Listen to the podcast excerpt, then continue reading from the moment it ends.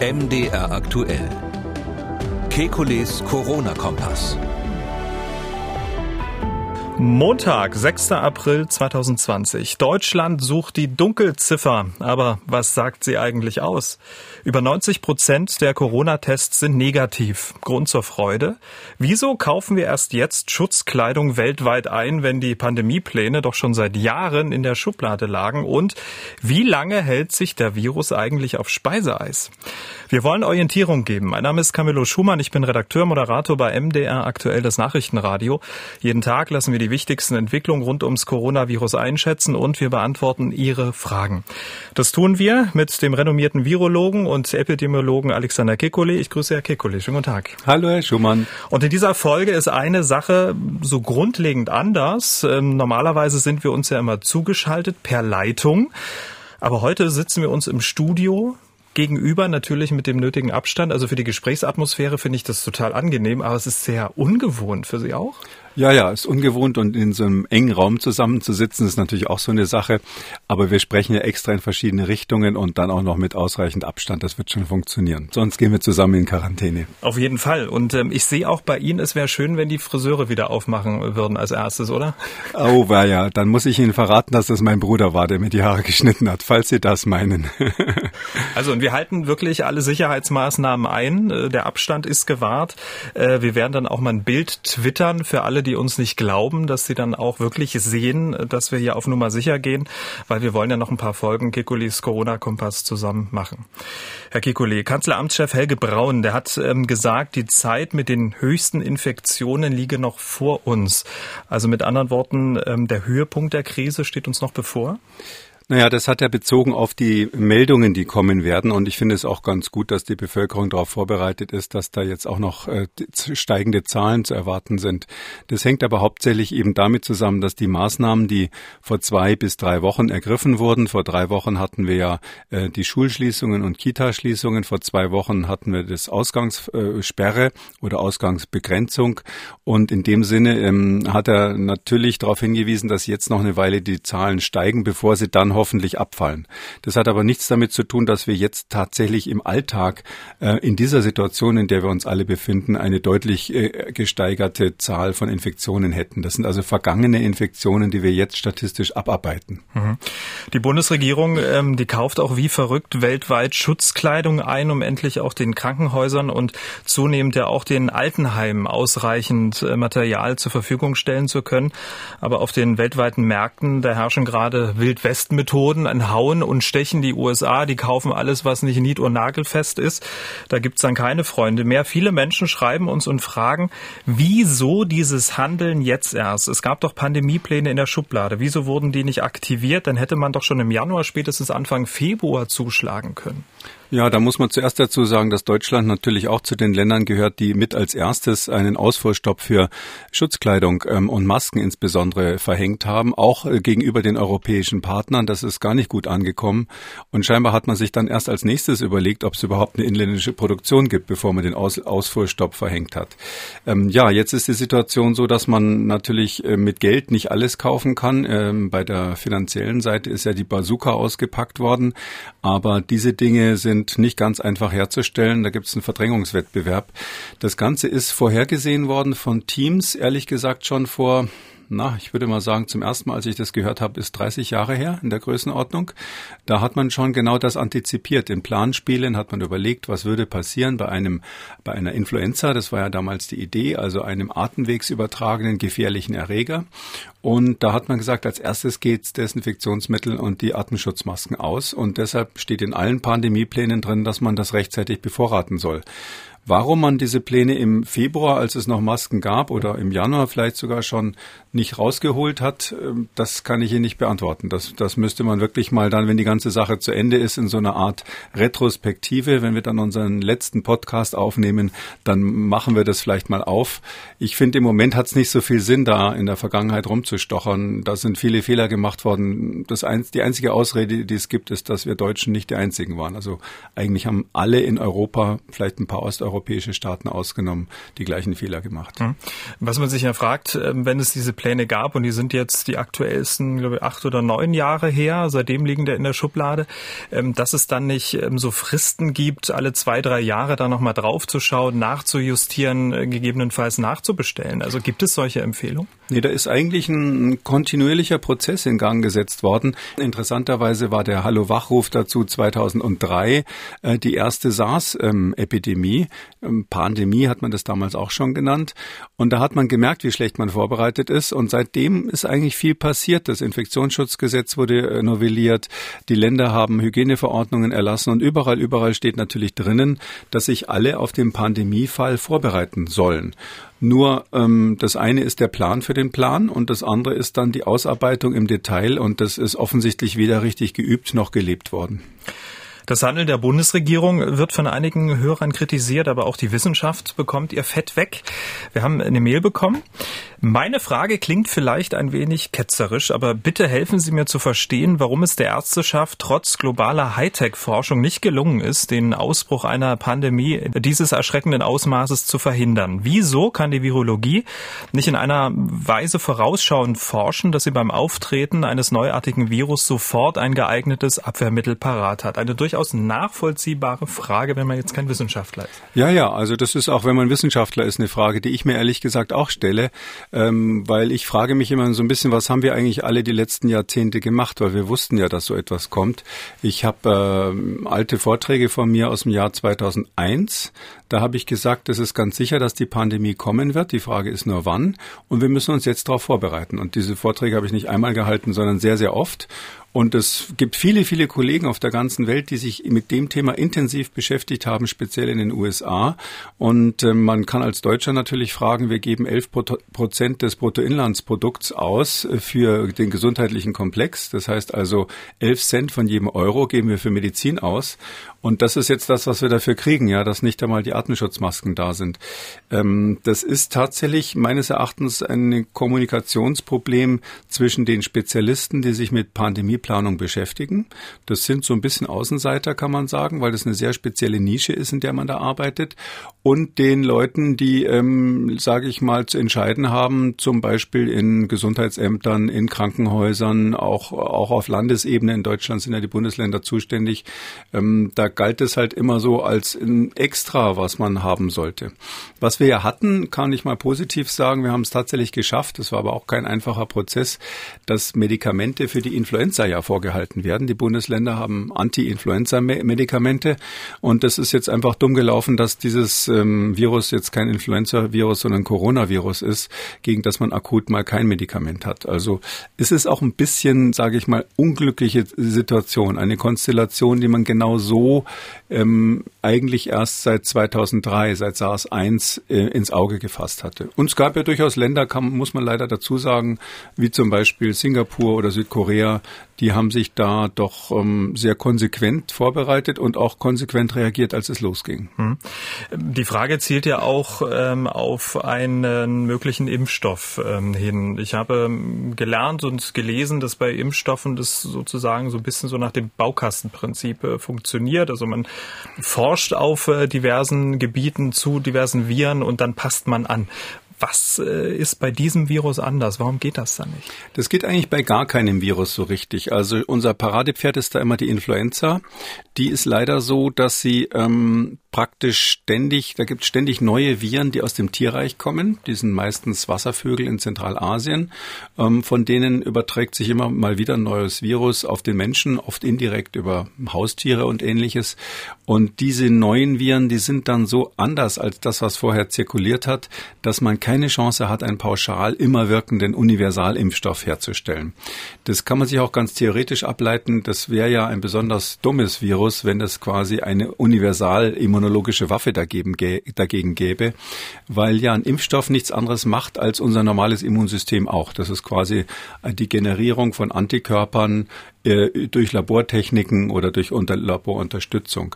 Und wenn es jetzt ein Virus gäbe, gegen das quasi ganz universell irgendetwas wirkt, dann wäre das ganz schnell ausgestorben. Das hätte keine Chance, sich zu überleben. Darum müssen wir wirklich von Fall zu Fall immer überlegen, wie macht man's. Und äh, es ist in der Tat so, das hat eigentlich erst bei, bei der Ebola, beim Ebola-Ausbruch in Westafrika so richtig Fahrt aufgenommen, dass man überlegt hat, könnte man nicht irgendwas vorhalten, was so eine Art ähm, Universalschlüssel ist, der so funktioniert, mh, hm, dass man bei einem neuen Ausbruch das nur so ein bisschen anpassen muss, dass es dann gleich funktioniert. Also so eine Art, äh, wie, wie, wie beim Schlüsselmacher, der so ein Rohling hat, dem, wo man nur noch schnell die Zinken reinmachen muss. Daran wird intensiv gearbeitet. Ähm, diese Versuche sind unterwegs, aber noch lang nicht so weit, dass wir das, ähm, dass das, dass das funktioniert bis jetzt leider. Wir wollen mal das Thema so ein bisschen wechseln. Wir haben ja schon häufiger darüber gesprochen, dass es auch wichtig wäre zu wissen, wie viele Corona-Tests negativ sind. Diese Zahlen hat das Robert-Koch-Institut nun nachgereicht bis zum 29. März. Ähm, also sozusagen der Blick in die, in die jüngste Vergangenheit. Bis zum 29. März haben Labore etwas über 900.000 Proben für die amtliche Statistik geprüft. Bei etwa 65.000 stellten sie eine Infektion fest. Das entspricht einem Anteil von 7 Prozent oder 93 Prozent der Tests waren negativ. Über den Daumen muss man das ja auch nur sagen, da ja nicht alle Labore ihre negativen Tests auch tatsächlich melden. Also die Zahl könnte noch wesentlich höher sein. Herr Kekulé, 93 Prozent negativ. Ähm, ist das jetzt eine gute oder eine schlechte Nachricht? Was macht man mit dieser Zahl? Mit der Zahl kann man ehrlich gesagt gar nichts machen. Und ich habe die Publikation des Robert Koch Instituts gesehen. Das ist vielleicht für Fachleute interessant, um mal zu sehen, wie viel überhaupt in Deutschland so getestet wurde. Äh, das Problem ist folgendes. Da ist ja nicht klar, wie oft der gleiche Patient nochmal getestet wurde. Es gibt ganz oft in, in, der, in der Klinik, dass sie den gleichen Patient mehrmals testen. Ähm, und wenn es die gleiche Person ist und zweimal positiv getestet wurde oder zwei, dreimal negativ, dann sagt das wenig aus. Wir haben im Krankenhaus oft die Situation, da ja die Schutzkleidung nicht reicht, ähm, dass äh, die Krankenhäuser, wenn ich mal so sagen darf, in ihrer Verzweiflung dazu schreiten, dass sie mögliche Kontaktpersonen vom Personal einfach alle drei Tage, alle vier Tage testen. Weil sonst müssten sie ja jeden, der einen möglichen Kontakt hatte, sofern die Schutzkleidung nicht ausreichend war, müssten sie in Quarantäne stecken und dann wären ganz schnell kein Personal mehr da. Das nennen wir das Aachener Modell. Die in Aachen haben eigentlich damit angefangen, dass die gesagt haben, das ist uns egal, was das Robert Koch Institut hier empfiehlt.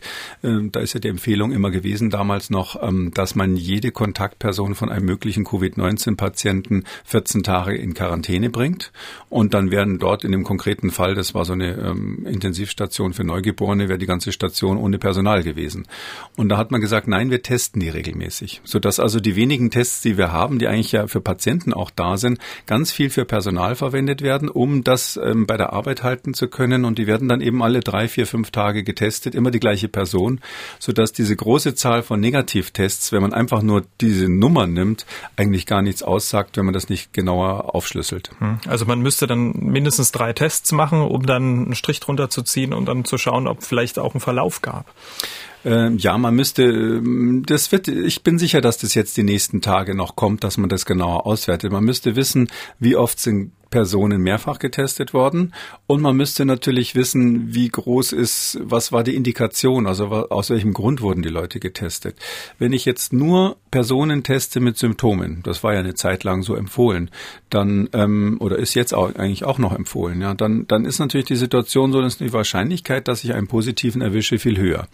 Und das hängt auch noch von der Saison ab. Wenn Sie zusätzlich ähm, eine Grippesaison hatten, wie, wie es vor kurzem war, die ist ja gerade fast zu Ende, die Grippesaison, Saison, dann haben sie natürlich äh, oft mal jemand mit Symptomen, der aber negativ für Covid-19 ist, weil er die Grippe hat oder eine Erkältung. Jetzt, wo es langsam Richtung warme Jahreszeit geht, äh, haben wir immer häufiger Fälle, die, die ähm, krank sind und dann wirklich Covid-19 haben, sodass also die Zahl der falsch, der, der Negativen, die da so, so noch mitlaufen, immer weniger werden und die Wahrscheinlichkeit immer höher ist, dass jemand mit einem typischen klinischen Bild dann wirklich auch diese Erkrankung hat. So dass man all diese Dinge aus diesen Überlegungen sieht man schon, man muss das nach zeitlichen Fenstern auswerten, man muss das nach Situationen auswerten, aus welchem Grund ist jemand diagnostiziert wird worden und vor allem, wie oft sind die gleichen Leute möglicherweise mehrfach getestet worden. Und ohne das sagt die Zahl, äh, die Sie genannt haben, eigentlich gar nichts. Mhm. Ähm, das ist sozusagen der Bereich Negativtests, über diesem Bereich haben wir ja auch ähm, die vergangenen Folgen ähm, auch gesprochen und Sie sagten ja auch, dass diese Zahl der Negativtests, die bisher immer nicht so richtig klar war, ähm, auch aber schon wichtig sei. Wofür dann? Die Zahl der Negativtests insgesamt ist natürlich deshalb wichtig, wenn man es wenn man es aufschlüsseln kann äh, nach den Situationen, weil man wir müssen ja wissen, irgendein Gefühl dafür kriegen, wie häufig ist diese Erkrankung. Und wenn man dann weiß von, ich sag mal so ungefähr von 100 Leuten, die mit ähm, äh, Husten oder Fieber kommen. Von diesen 100 Leuten äh, wären jetzt theoretisch ein Prozent positiv. Wenn man sowas wüsste, dass es so ist, dann könnte man natürlich schon ein bisschen schätzen, wie häufig ist dieses Virus überhaupt in der Bevölkerung. Und ich bin sicher, dass es in diese Richtung geht. Ich glaube, das ist ja sehr, sehr naheliegend, dass natürlich die Epidemiologen vom Robert Koch Institut genau dieser Frage nachgehen. Aber die aktuellen Zahlen beantworten das noch nicht, weil wir müssen wissen, das ist ja ganz extrem wichtig, wichtig, wie häufig ist das Virus bei uns? Wirklich, wie häufig sind die Infektionen? Weil dann können wir auch abschätzen, auch übrigens, wie häufig sind sie in den verschiedenen Altersgruppen, weil dann können wir abschätzen, wie gefährlich wird es sein, wenn wir so eine stufenweise Durchseuchung der Bevölkerung zulassen. Wenn sowieso schon relativ viele die Krankheit hinter sich haben und wir dann nur so ein bisschen verändern an der Situation, die sowieso stattfindet, dann kann man natürlich viel großzügiger und großflächiger auch zum Beispiel die Schulen wieder aufmachen. Wenn man aber das Gefühl hat, wir lassen da das Virus raus, was vorher gar nicht so zirkuliert hat, dann muss man das äh, sehr vorsichtig machen und in bestimmten Regionen erstmal anfangen und auf keinen Fall flächendeckend auf einmal. In diesem Zusammenhang wäre natürlich interessant, wie groß eigentlich die Dunkelziffer ist. Das würde diese Frage ja auch beantworten. Und seit Sonntag, 5. April, soll das ja in einer zweiten repräsentativen Studie rausgefunden werden. Und zwar äh, in München. Bei rund 4500 zufällig ausgewählten Menschen werden dann Blutproben genommen und auf Antikörper getestet. So soll dann festgestellt werden, ob Personen erkrankt waren, ohne dass sie was davon gewusst haben, oder? Oder gemerkt haben. Ja, ja, das ist ja so jemand, der mit diesem neuen Virus ähm, SARS-CoV-2 Kontakt hatte, der kann ja auf die eine oder andere Weise reagieren. Einige werden schwerst krank, einige werden nur so ein bisschen krank und wir vermuten, dass eine unklare Dunkelziffer eben es eigentlich nicht selbst bemerkt. Die Schätzungen gehen zwischen Faktor 3 und Faktor 10. Da dazwischen ist irgendwo die Schätzung. Also dreimal so viele wie die, die krank werden, merken es nicht, aus welchem Grund auch immer. Und das ist natürlich, wäre natürlich schön zu wissen, wie viel Bevölkerung ist denn überhaupt schon immun. Und da gibt es die eine Studie in Heinsberg, wo, wo dieser eine Ausbruch in Nordrhein-Westfalen war. Ähm, die ist vielleicht nicht ganz so ähm, interessant, weil man da doch ziemlich klar davon ausgeht, dass es ein konkretes Volksfest begrenzt war, was einen konkreten lokalen Ausbruch gemacht hat. Dadurch ist es eine bisschen artifizielle Situation, weil man Heinsberg ja dann auch sehr schnell ähm, abgeriegelt hat. Äh, wenn man aber dann sozusagen bayernweit, und die, die äh, Bayern sind ja genauso wie Baden-Württemberg durch eingetragene Infektionen aus dem Ausland am Ende der Schulferien ganz massiv an verschiedensten Stellen betroffen gewesen oder noch betroffen bis heute. Äh, wenn man das bayernweit macht, dann hat man natürlich einen guten Schätzer, wie viele sind denn überhaupt von der Bevölkerung betroffen ich verspreche mir da sehr viel von und es geht auch ruckzuck. Also es ist eine schnelle Studie, man muss nur das Blut abnehmen. Diese Tests gehen sehr, sehr schnell und sind auch ähm, zumindest für die Frage, die man hier stellt, sehr, sehr zuverlässig. Und kann man das dann hochrechnen? Also deswegen macht man das, um sozusagen dann ja. das Bild der 82 Millionen Menschen in Deutschland abzubilden? Ja, das ist so wie Ihre Einschaltquoten. Beim Fernsehen gibt es ja so ein paar Leute, die haben so ein, die sind speziell ausgewählt worden von wahnsinnig klugen Mathematikern und Statistikern und da die, das gilt dann als sogenannte repräsentative Stich, Stichprobe. Und ähm, so in der Art funktioniert es hier auch, dass man also versucht, die Stichprobe durch, durch Zuhilfenahme von wirklich guten Methoden, und da sind wir, da gibt es wirklich Methoden, die sehr erstaunlich gut funktionieren. Ja, man will es immer nicht glauben, dass man nur 4000 Leute testet, aber tatsächlich, das dann tatsächlich repräsentativ ist. Aber ich meine, dass die Methoden sind verlässlich. Und wenn die Probe gut gemacht ist, dann kann man tatsächlich hochrechnen. Hm. Wir warten also alle sehr, sehr gespannt auf das Ergebnis dieser ähm, Studie. So eine, so eine Dunkelzifferstudie wurde schon mal gemacht und zwar in Island. Das Ergebnis, und das überrascht wirklich, nur ein Prozent der zufällig ausgewählten Personen waren positiv. Und von diesen ein Prozent hatte die Hälfte keine Symptome und die andere Hälfte so leichte Erkältungssymptome. Wenn man das so hört, ähm, könnte man so leichte Zweifel an unseren drastischen Maßnahmen da draußen bekommen. Ja, das ist tatsächlich, in, diese Island-Studie ist deshalb interessant. Andererseits ist, haben die nur kleine Zahlen. Ja, da gibt's nicht so viele Infizierte. Und ich weiß ehrlich gesagt nicht, das ist zumindest in der Publikation, die ich gesehen habe, nicht ähm, äh, äh aufgeschrieben, wie viele alte Menschen da dabei waren, von denen, die, die krank waren. Also wie viel Prozent sozusagen über 70 waren. Ähm, in der Tat ist es dort so, da hat man eine relativ kontrollierte Einschleppung gehabt. Es war relativ klar, dass die Menschen aus dem Urlaub zurückgekommen sind. Es wird vermutet, dass die aus dem, vom Skifahren aus Österreich kamen. Und da hatte man eben auch so ähnlich eben wie in Heinsberg so eine Situation, dass das eigentlich ein Ausbruch war, von dem sich das offensichtlich auf die ganze Insel verbreitet hat. Zumindest äh, nehmen die lokalen Epidemiologen das an. Und dadurch ist es eben auch nicht so repräsentativ für, wie für das, was wir bei uns haben, weil wir haben ja hier gerade das Problem, dass wir nicht so ein Patient Zero haben, von dem sich alles ausgebreitet hat, sondern ganz viele Patienten Zero, die zurückgekommen sind und dann ähm, sozusagen einzelne Herde produziert haben. Ähm, da gehe ich davon aus, dass bei uns die Durchseuchung wesentlich höher ist als das, was man da in Island gemessen hat. Aber trotzdem, diese ein Prozent ist doch gar nicht so viel, ne? Das ist nicht so viel, das ist aber eine gute wie eine schlechte Nachricht. Die schlechte Nachricht ist, dass da noch ein langer Weg ist, alle immun zu machen, weil die Idee, die wir ja jetzt ähm, verfolgen müssen, anders wird es nicht gehen, ist ja die, dass wir stufenweise eine Immunisierung der Bevölkerung durch natürliche Infektion kriegen, weil wir ja jetzt für die Situation in Deutschland und in anderen Ländern, die so im Lockdown sind, haben wir eigentlich nicht die Option zu warten, bis der Impfstoff kommt. Und wenn es dann wirklich so ist, dass ganz, ganz wenige Kontakt mit dem Virus hatten, dann heißt es natürlich auch, dass es ein langer Weg ist, bis man auf 30, 40 Prozent kommt, wo man dann schon einen protektiven Effekt, einen Schutzeffekt für die Risikogruppen entwickelt. Also wäre ähm, eigentlich so als Ergebnis, ohne vorweggreifen zu wollen, eine Studie dann in ähm, Bayern, also in München, mhm. doch eine hohe Zahl eigentlich was Positives. Ja, das wäre das Beste. Also wenn, wenn, wir, wenn wir jetzt wirklich sehen würden, dass ganz viele Menschen in Bayern Kontakt mit dem Virus hatten, ich befürchte, es wird nicht so sein. Aber wenn es so wäre, wäre das natürlich toll, weil dann könnten wir sagen, aha, die Krankheit ist also nur in ganz wenigen Fällen gefährlich. Und was wir auf den Intensivstationen sehen, ist die oberste, oberste Spitze eines Eisbergs.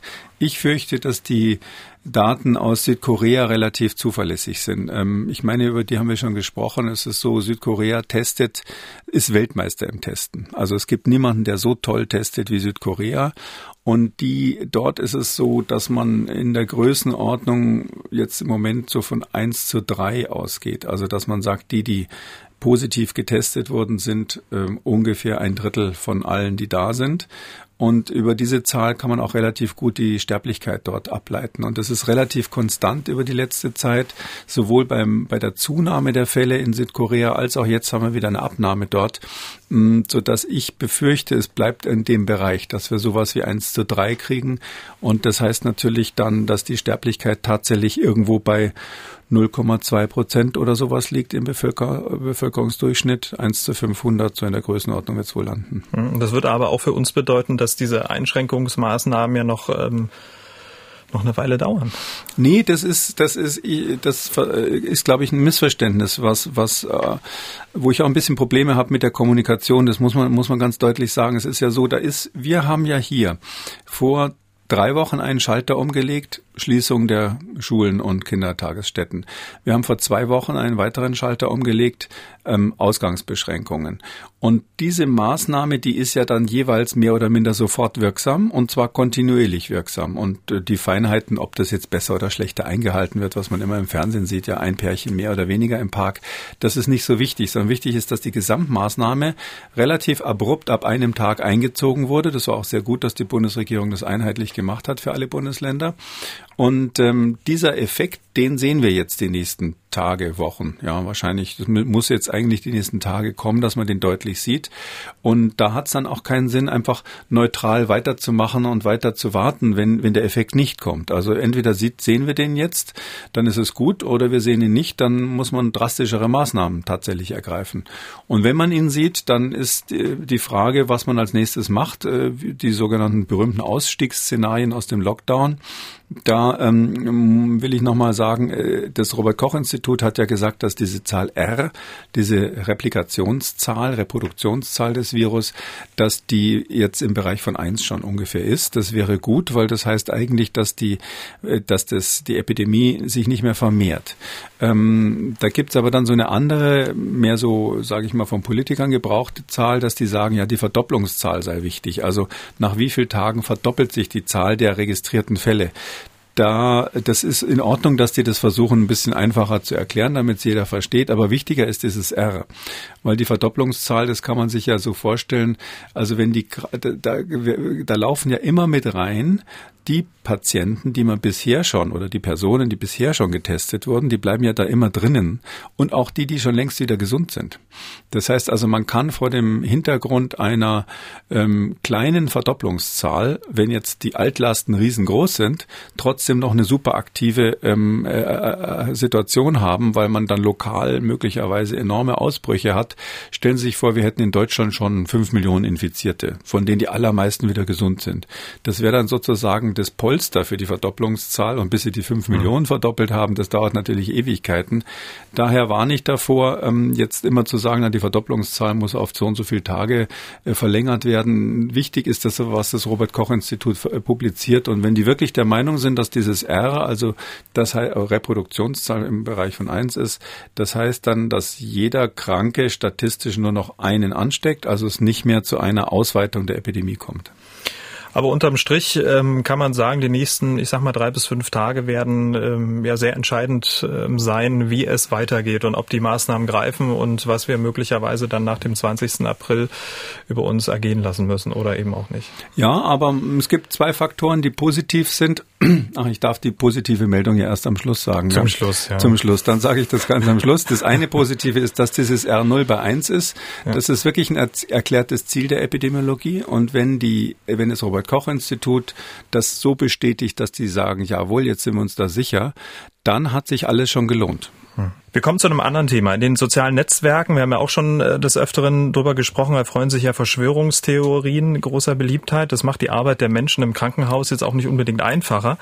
Dem ähm, Geschäftsführer des Helios Klinikums Aue hat es da gereicht. Er informiert jetzt regelmäßig bei Facebook über den Alltag an seiner Klinik. Zum Beispiel hat er sich zu der Aussage geäußert, Covid-19 sei nichts gefährlicher als eine normale Grippe. Dass dem überhaupt nicht so ist, erklärt Marcel Koch, so heißt er, mit einem sehr konkreten Beispiel. Es geht um die Beatmung der Covid-19-Patienten. Wir hören mal kurz rein.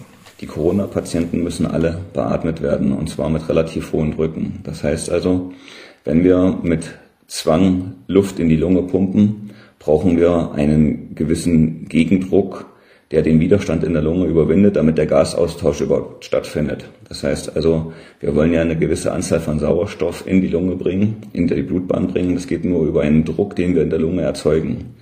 Und bei den Corona-Patienten stellen wir jetzt fest, ähm, dass wir dort mit sehr hohen Drücken arbeiten müssen. Also Drücke, die wir sonst bei anderen Erkrankungen, bei Beatmungen nach einer Operation überhaupt gar nicht kennen. Ähm, das Gefährliche dabei ist, dass diese Drücke irgendwann so hoch werden, ähm, dass die Gefahr besteht einer Lungenruptur. Also irgendwann wird der Druck so groß, dass die Lunge das nicht mehr aushält. Und dann wird es schwierig. Dann ist es tatsächlich so, dass wir therapeutisch nicht mehr viel machen können. Herr Kekulé, das heißt, Covid-19 schädigt die Lunge so stark, dass die Beatmung an ihre Grenzen stößt, was anders ist äh, als zu Patienten ähm, mit Influenza? Ja, da muss man ein bisschen unterscheiden. Bei der Grippe gibt es ja natürlich solche und solche Grippeviren. Es gibt natürlich, gab schon Grippeviren in der Vergangenheit, die jetzt auch keine neue Pandemieviren waren, wo man von der Intensivstation auch gehört hat, dass die mit diesen sehr stark erhöhten Beatmungsdrucken arbeiten mussten. Aber hier ist es ganz typisch, die, dieses Covid-19 macht ja eine besondere Immunreaktion eigentlich. Unsere eigene Immunreaktion ist es, die dazu führt, weil dieses Virus ja fremd und aus dem Tierreich ist, dass unsere Schleimhaut anschwillt in der Lunge, und zwar die Schleimhaut, die zwischen Luft und Blut ist. Und wenn die immer dicker wird, kann sich jeder vorstellen, dann kommt da die, der Sauerstoff nicht richtig rein ins Blut. Und das ist einer der Gründe. Der andere ist, dass die, die, diese kleinen Gefäße zusammen, diese Luft, Lufträume zusammenfallen, dass wir da ähm, einen Druck brauchen. Ähm, PEEP heißt es bei den Anästhesisten, positiver expiratorischer Druckpressure. Und diesen, diesen PEEP muss man tatsächlich immer weiter raufdrehen. Dazu, dadurch kommt es auch bei denen, die länger beatmet wurden, zu diesen Folgeschäden, über die wir schon gesprochen haben, Fibrosen in der Lunge, die aber in der Regel eben reversibel sind. Also normalerweise bleibt das nicht, aber da wissen wir nicht, wie lange es bleibt. Und es ist in der Tat eine Krankheit, die man absolut nicht, äh, nicht unterschätzen darf. Das ist, zeigt sich hier nochmal. Hm, vielleicht noch ein Hinweis dazu. In den USA habe ich jetzt gehört, ähm, ist tatsächlich so, dass die zum Teil sogar Schwierigkeiten haben im Sauerstoff, weil dadurch, wenn sie natürlich sehr lange jemanden an der Beatmung haben, brauchen sie mehr Sauerstoff. Ja. Ähm, da ist es dann auch so, dass das nicht nach hm, einer Woche, zehn Tagen erledigt ist, wie man das sonst kennt, sondern dauert mal zwei oder drei Wochen. Und die haben tatsächlich schon Schwierigkeiten, den Sauerstoff nachzubekommen. Gibt es so eine Tendenz in Deutschland? Hören Sie da irgendwas oder ist das hält sich noch in Grenzen? Ich habe da nichts von gehört und meine persönliche Schätzung ist, das kriegen wir hin, weil wir haben da tatsächlich äh, Industrie, die sowas machen kann und ähm, die Verfahren, äh, wie man Sauerstoff aus der Luft holt, äh, kennt jeder aus dem Chemieunterricht, sind äh, übrigens in Deutschland erfunden worden von Deutschen und ich, ich nehme mal an, das kriegen wir hin, da haben wir kein Problem. Wir kommen zu den Hörerfragen, Herr Kikoli, und wir starten mit einer Frage von unserem Anrufbeantworter. Ich hatte vor Jahren die Schweinegrippe. Bin ich nun immun gegen die neue? So, jetzt Ihre Antwort. Leider nein. Äh, ein ganz klares Nein. Äh, jedes Virus ist anders und man ist, wenn man die Schweinegrippe hatte, leider höchstens gegen andere Grippen, Grippeviren vielleicht nicht mehr ganz so empfindlich, aber selbst da würde ich empfehlen, lieber impfen im Zweifelsfall, als es drauf ankommen lassen, also keine Immunität. Eine Meldung, die ähm, häufig geteilt wird. In den USA haben sich ja mehrere Tiger und Löwen bei einem Pfleger mit dem Coronavirus äh, infiziert. Die Tigerin Nadja ist das erste Tier in den USA, das positiv getestet wurde. Hashtag Frakekuli. Bedeutet die Erkrankung der Löwen und Tiger in New York, dass auch Hauskatzen äh, Überträger sein können? Und wie groß ist die Gefahr durch freilaufende Katzen? Herr Kekuli, überlegen sich jetzt sehr gut Ihre Antwort. Die Tierheime sind ohnehin schon voll genug. Hm. Also die, die traurige Antwort ist jawohl, äh, Katzen können sich auch infizieren mit diesem Virus, das wissen wir schon länger. Bei Hunden gibt es ein Fragezeichen, da ist meines Wissens nur eine chinesische ähm, Publikation zu dem Thema, aber bei Katzen ist relativ eindeutig. Wäre ja auch fast unwahrscheinlich, wenn es nicht so wäre, weil das eben ein Virus ist, was eben nicht so an den Menschen angepasst ist. Das ist ein Tiervirus und natürlich, und die Coronaviren können es ganz allgemein hervorragend, dass sie von Tierart zu Tierart springen. Was ganz schwer zu beurteilen ist, ist das Risiko, wie man sich von der Katze ab anstecken kann. Ob das jetzt irgendwie epidemiologisch relevant ist. Ich würde mal sagen, es gibt keine Studie, wo jemals gesagt wurde, dass die Katze den Nachbarn infiziert hat oder ähnliches, so dass ich hier, solange wir nicht das Gegenteil haben, Entwarnung geben würde. Ich würde aber trotzdem mal so ganz allgemein als Mikrobiologe und Virologe da, äh, daran äh, appellieren, dass so man mit einem Haustier, was draußen rumläuft, also was frei auch läuft, und das ist ja bei Katzen oft so, dass die da äh, im Garten auch sind oder beim Nachbarn mal sind, mit dem sollte man sowieso nicht zu viel schmusen. Das sind dann keine Schmusetiere, da kann man sich auch andere Krankheiten holen. Das sehen jetzt Millionen Menschen völlig anders, aber man kann ja zumindest jetzt in der kritischen Phase, ich sage mal so zwei, drei, vier, fünf Wochen, äh, vielleicht ein bisschen auf Abstand gehen, wenn ich das so raushöre? Es wäre ja absurd, wenn wir zu Menschen ab, auf Abstand gehen. Da sagen immer alle zwei. Meter und äh, die Menschen sollen zu Hause bleiben. Und die Katze läuft aber schön irgendwie drei Blöcke weiter und äh, wenn sie zurückkommt, wissen wir nicht, mit wem sie dort geknuddelt hat und dann holen wir sie uns ins Bett oder ähnliches. Ich habe solche Dinge schon gesehen. Gut, äh, ich glaube, das haben wir jetzt abschließend äh, geklärt. Ähm, nach dem Lockdown zuerst die Schulen wieder aufmachen. Das ist ja auch äh, eine Ihrer Ideen und diese Mutter hat uns dazu angerufen. Ich hätte eine Frage an den Professor Kelkoli und zwar hatte der ja in der letzten Folge vorgeschlagen, dass man Schulkinder als erstes wieder in die Schule schickt, weil ähm, diese Altersgruppe ja entweder asymptomatisch erkrankt oder gar nicht erkrankt. Ähm, und meine Frage wäre eben, die gehen ja aber doch nach der Schule nach Hause zu ihren Eltern, die ja vielleicht Risikopatienten sind, irgendwelche chronischen Erkrankungen haben und tragen das ja dann weiter. Von daher ist mir rein logisch der Nutzen davon nicht so klar. Gleiche Reaktion? Da gibt es eine ganz einfache Antwort dazu. Es ist so, dass das allererste, was man machen muss und das vordringlichste von allem im Moment ist, die Risikogruppen in Sicherheit bringen. Und das heißt natürlich, dass man immer dann, wie es im Moment ja auch ist, ähm, wenn äh, Kinder und ältere Leute oder Kinder und Risikopersonen, ähm, wenn die zusammenwohnen, dann geht es natürlich nicht so, dass man einfach das Kind in den Kindergarten schickt, sondern wir müssen die Risikogruppen erstmal schützen. Und die meisten, das, das sind die im Altersheim, das sind die, die alleine wohnen oder nicht mit den Enkeln zusammen wohnen. Wenn man wirklich mal so einen Haushalt hat, ähm, was ich ja eigentlich ganz toll finde, wo die ganze Familie über mehrere Generationen zusammen wohnt, in Deutschland ist das nicht mehr so häufig, dann muss man sich da sicher was Spezielles überleben, überle überlegen, damit ähm, der Opa sozusagen nicht dann einen Nachteil davon hat, äh, dass der Enkel ähm, im Kindergarten ist. Übrigens ist das eine der Theorien, warum wir in Norditalien so besonders viele Todesfälle hatten. Das ist nie epidemiologisch bewiesen worden, aber es gibt Leute, die spekulieren, dass das daran liegt, dass dort eben die Familien häufiger mal über mehrere Generationen noch zusammenwohnen als bei uns. Ganz konkret der Tipp an die junge Mutter, wie sie sich verhalten soll? Äh, ich meine, das muss man epidemiologisch klären, bevor die ähm, Schulen wieder geöffnet werden oder die Kindergärten. Ähm, man müsste auf jeden Fall, bevor man sowas macht, ähm, äh, feststellen, welche Kinder ähm, unmittelbaren Kontakt mit Risikopersonen haben und klären, ob dieser Kontakt vermeidbar ist oder nicht. Wenn der Kontakt nicht vermeidbar ist, dann dürfen natürlich diese Kinder nicht zu den ersten gehören, die äh, dem Virus wieder ausgesetzt werden. Das wäre unverantwortlich, sondern da müsste man in dem Fall diese Kinder, die jetzt, äh, nehmen wir mal an, da wohnt jetzt wirklich der Opa mit in der Familie und es ist völlig unmöglich, da eine Barriere aufzubauen, dann müssen diese Kinder eben in spezielle Gruppen im Kindergarten, die man durch Testung äh, abgesondert hat, wo man also sicher ist dass, oder halbwegs sicher ist, dass sie nichts kriegen. Also die darf darf man dann nicht mit allen anderen zusammenstecken. Das wäre äh, kontraproduktiv. Die aussätzigen Klasse sozusagen. Nein, das muss man anders nennen, aber es gibt ja auch, äh, das ist in diesen, in diesen Zeiten wird sowieso demnächst, es wird demnächst sowieso wahrscheinlich äh, eine Zweiklassengesellschaft, haben wir schon drüber geredet, die, die immun sind und die, die nicht immun sind, die sich, die, die sich schützen müssen, die sich nicht schützen müssen. Es ist ja eigentlich sowieso eine Gemeinheit, dass jetzt jemand bloß, weil er fettleibig ist und deshalb ein großes Risiko hat, ähm, ähm, sich schützen muss und zu den Risiko Risikopersonen gehört und die anderen nicht. Wir kommen äh, sozusagen äh, langsam zum Ende. Tolles Wetter da draußen, 20 Grad in Deutschland. Da könnte man sich ja auch mal ein lecker Eis gönnen. Was ist Ihre Lieblingseissorte eigentlich? Ui, das ist schwierig. Ich esse ehrlich gesagt, wenn ich Eis kriege, alles. Alles? Mhm. Wahllos mhm. sozusagen? Fast wahllos. Ich habe ganz viele Lieblingssorten. Ich okay. habe mehrere Lieblingseisdielen, aber die sage ich mhm. jetzt nicht. Okay. Aber, ähm, aber es gibt auch gar kein Eis im Moment. Das kann man sich... Äh, die, naja. die Eisdielen sind ja, sind ja geschlossen, oder? Offenbar nicht. Diese besorgte Mutter hat uns angerufen. Mein Sohn hat äh, sich eben beim Italiener in der Eisdiele ein Eis geholt. Und da ist mir der Gedanke gekommen, kann es sein, dass der Coronavirus sich im Eis besonders aufhält und die Italiener essen ja immer dieses selber gemachte Eis. Gut, wir reden jetzt nicht darüber, dass die Eisdiele offen sind, mhm, äh, mhm. die Eisdielen offen sind, sondern wie lange hält sich das Virus auf dem Speiseeis? Äh, das, da würde ich davon ausgehen, dass das ein, wenn überhaupt, ein absolut minimales Risiko ist. Da müsste wirklich der Verkäufer kurz vorher auf die Waffel gehustet haben, damit das äh, zu einer Übertragung kommt.